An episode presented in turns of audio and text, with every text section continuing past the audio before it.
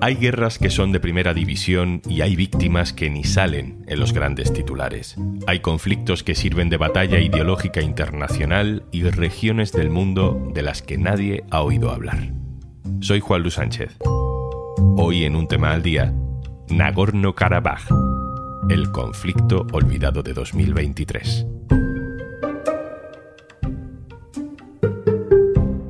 Una cosa antes de empezar. Ahora puedes escuchar un tema al día sin publicidad. Descárgate Podimo y regístrate en podimo.es barra al día.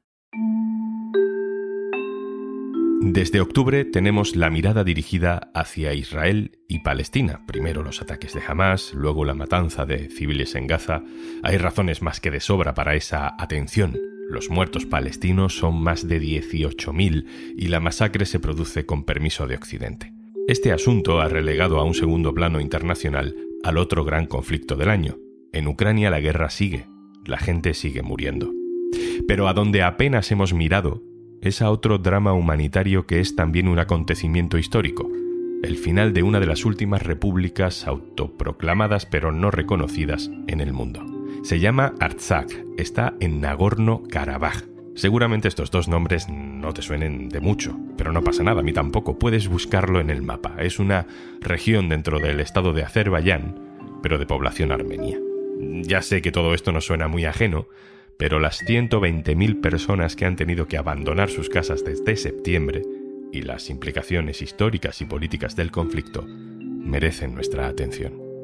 En Armenia, recibiendo las historias de los desplazados desde Nagorno-Karabaj, ha estado mi compañera Gabriela Sánchez. Hi, how are you? I'm okay. You? Nice to meet you again. Gabriela estuvo en Goris, la ciudad de la frontera a la que llegó la mayoría de las personas que venían desplazadas desde Nagorno-Karabaj. También estuvo en Ereván, la capital de Armenia, y allí fue donde se encontró con Bela. The, the, situation is not like uh, yeah, I no es la primera vez que Bella y Gabriela se encuentran. Se conocieron hace tres años, en 2020, la primera vez que Bella tuvo que huir de su hogar. Pudo regresar, pero ahora vuelve a Armenia, deja su casa, esta vez para siempre. Gabriela Sánchez, hola. Hola, ¿qué tal, Juanlu? Primero vamos a situarnos mejor. ¿Qué es o qué era la República de Artsakh? La antigua República de Artsakh se autoproclamó en Nagorno-Karabaj, que es una región montañosa poblada desde hace muchísimos siglos por ciudadanos de etnia armenia.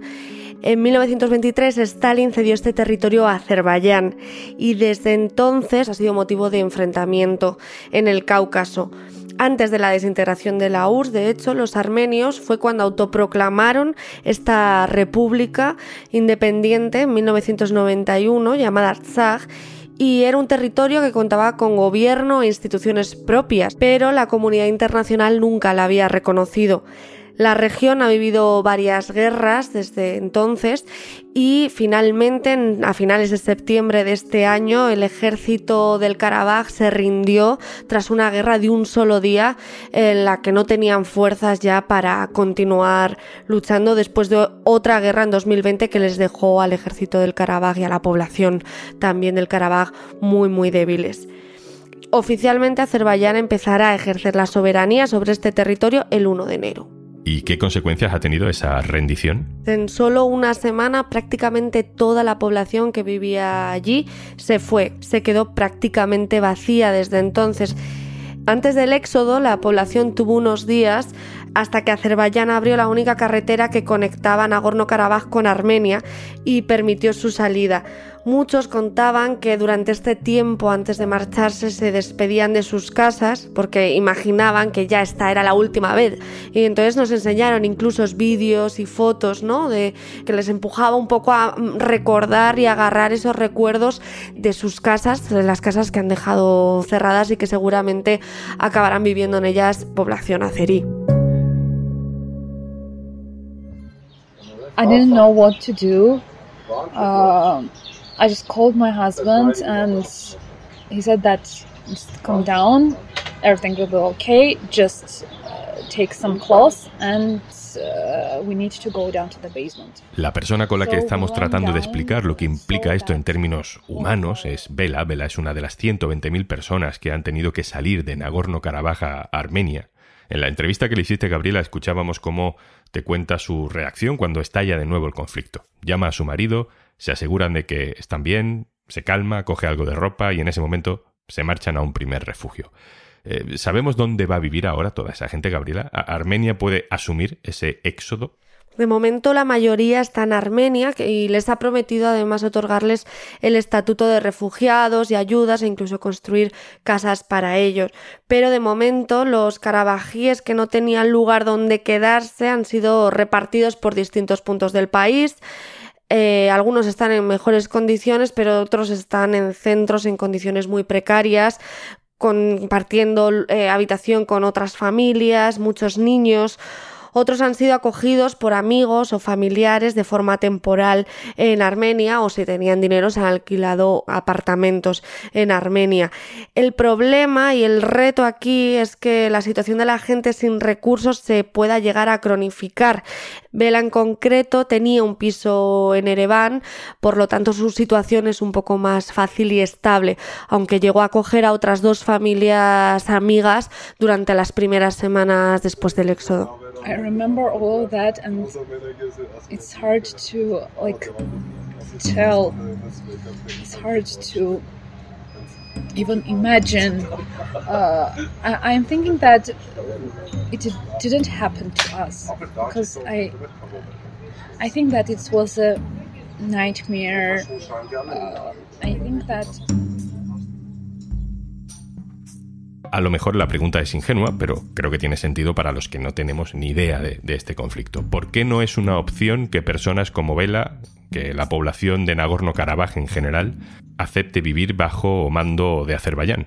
Pues imagínate el miedo que debe de sentir una población prácticamente completa para en una semana coger sus cosas y marcharse sin saber qué va a ser de ti en un momento en el que no caían bombas, ¿no? No había una situación de riesgo inminente, sin embargo, prácticamente todas las personas que vivían allí se han ido. Aunque Azerbaiyán asegura que si se han ido es porque quieren y que no tenía el objetivo de hacer una limpieza étnica. Aunque la realidad es que en la práctica, al haber abandonado prácticamente toda la población, la limpieza étnica ha existido. Y también lo más reciente es que toda esta población vivió en Nagorno-Karabaj durante nueve meses con un bloqueo férreo de Azerbaiyán que impedía poder meter cualquier tipo de productos, combustibles y eso dejó a la población en una situación muy muy precaria. Esta población sabe que Azerbaiyán es quien les hizo eso, incluso tenían problemas en ocasiones de introducir ayuda humanitaria. Todo esto hace que sepan o que crean que Azerbaiyán no les va a proteger como etnia. Gabriela, ¿de qué manera crees que esta historia de Vela es representativa de lo que ha sucedido durante estos años desde que la conociste en 2020? Pues conocí a Vela en su piso de Armenia durante la guerra de 2020 y ella había huido de Nagorno-Karabaj junto a su hermana y su madre hacía semanas, pero me fijé que su maleta estaba en el, en el recibidor y todavía no estaba deshecha y se ponía incluso a llorar porque decía que no la quería deshacer, que no era capaz de deshacerla porque eso suponía reconocer que no estaba en Armenia de paso, que, que, no iba a volver, que tenía que deshacer la maleta y esa guerra iba a durar mucho tiempo. Cuando más se emocionaba a Vela era al hablar de ese lugar que dejaba atrás, de su ciudad en concreto, Stepanakert, pero aunque estaba rota en cierta forma, en sus palabras había esperanza, ¿no? Porque todavía no había llegado esa rendición y existía esa posibilidad de volver. Y de hecho regresó un tiempo después, aunque Azerbaiyán se había hecho con parte del territorio, su ciudad seguía en manos del Karabaj y por lo tanto volvió, nos contaba feliz que aunque estuviese bastante destrozada la ciudad, estaba en casa, podía reconstruirla y había cierta esperanza. Por eso me acordé tanto de ella con la noticia de la disolución de Artsakh. Ahora ya no existía esa posibilidad de volver. La maleta de Vela eh, es una metáfora de cómo han cambiado las cosas para ellos. ¿no? Hace tres años no la deshizo porque confiaba en que podría volver y ahora esa posibilidad ya no existe. Tú le preguntabas si había deshecho la maleta en vuestro segundo encuentro y, y esta era su respuesta. I'm still waiting. I will not return to uh, Artsakh in the nearest future. I know that, but I cannot do that. I'm not, I don't know why. I'm still waiting for something, but I don't know what I'm waiting for. Vela dice que, que todavía está esperando, que sigue esperando. Como el que se niega a hacer algo que sabe que al final será inevitable. Sabe que no va a volver, pero prefiere esperar. No sabe muy bien a qué. Han pasado unas semanas desde la conversación con Vela, así que probablemente ya haya deshecho esa maleta. ¿Tú crees, Gabriela, que era consciente de que no había vuelta atrás? Ahora mismo Vela ya ha deshecho la maleta. La hizo ya con la certeza de que iba a tener que deshacerla, porque esta vez era para siempre. De hecho, en un primer momento me contó que ni siquiera quiso hacer maletas, que dijo, si yo me voy de esta vida no me voy a llevar nada de lo que tengo aquí, que de lo que tenía en Nagorno-Karabaj, pero finalmente fue pasando el tiempo y se dio cuenta de que en realidad iba a un lugar en el que no tenía trabajo, no tenía nada y era mejor llevar aunque sea las cosas básicas. La comunidad internacional no le presta mucha atención, es casi como si ignorara este conflicto. ¿Por qué? ¿Qué, qué lazos geopolíticos hay eh, en este asunto? Azerbaiyán tiene un tesoro muy preciado, que es el gas, y además esto ocurre en un momento muy delicado para empeorar las relaciones con Azerbaiyán.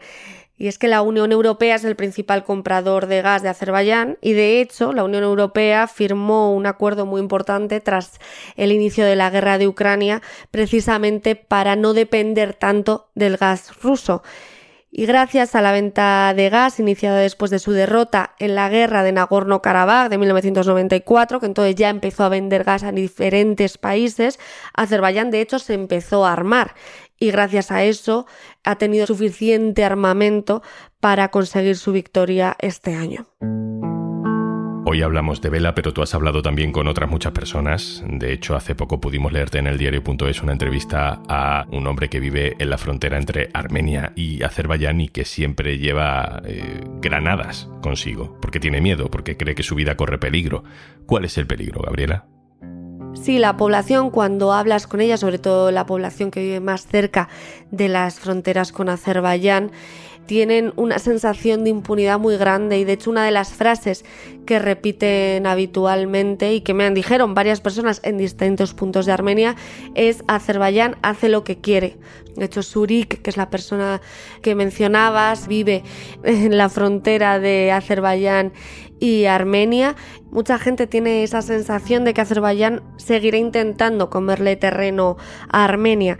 Azerbaiyán tiene mucho interés en concreto en crear un corredor que conecte su país con un enclave de Azerbaiyán ubicado entre Armenia y Turquía. Y así también tendría una unión terrestre con Turquía, que es uno de sus principales aliados. Días después del alto el fuego, cuando miles de personas todavía huían de Nagorno-Karabaj, el presidente azerí ya avisó de su intención de crear este corredor y en este contexto de constantes tensiones, Armenia y Azerbaiyán están ahora en conversaciones para alcanzar un acuerdo de paz. Hace unas semanas acordaron algunos puntos, principios básicos sobre los que tendrían que estar basado el futuro pacto, pero todo va muy lento y la desconfianza entre ambos es brutal. Gabriela Sánchez, enviada especial a Nagorno-Karabaj y coordinadora de la sección de Derechos Humanos del diario.es de Salambre. Muchas gracias. Gracias a ti.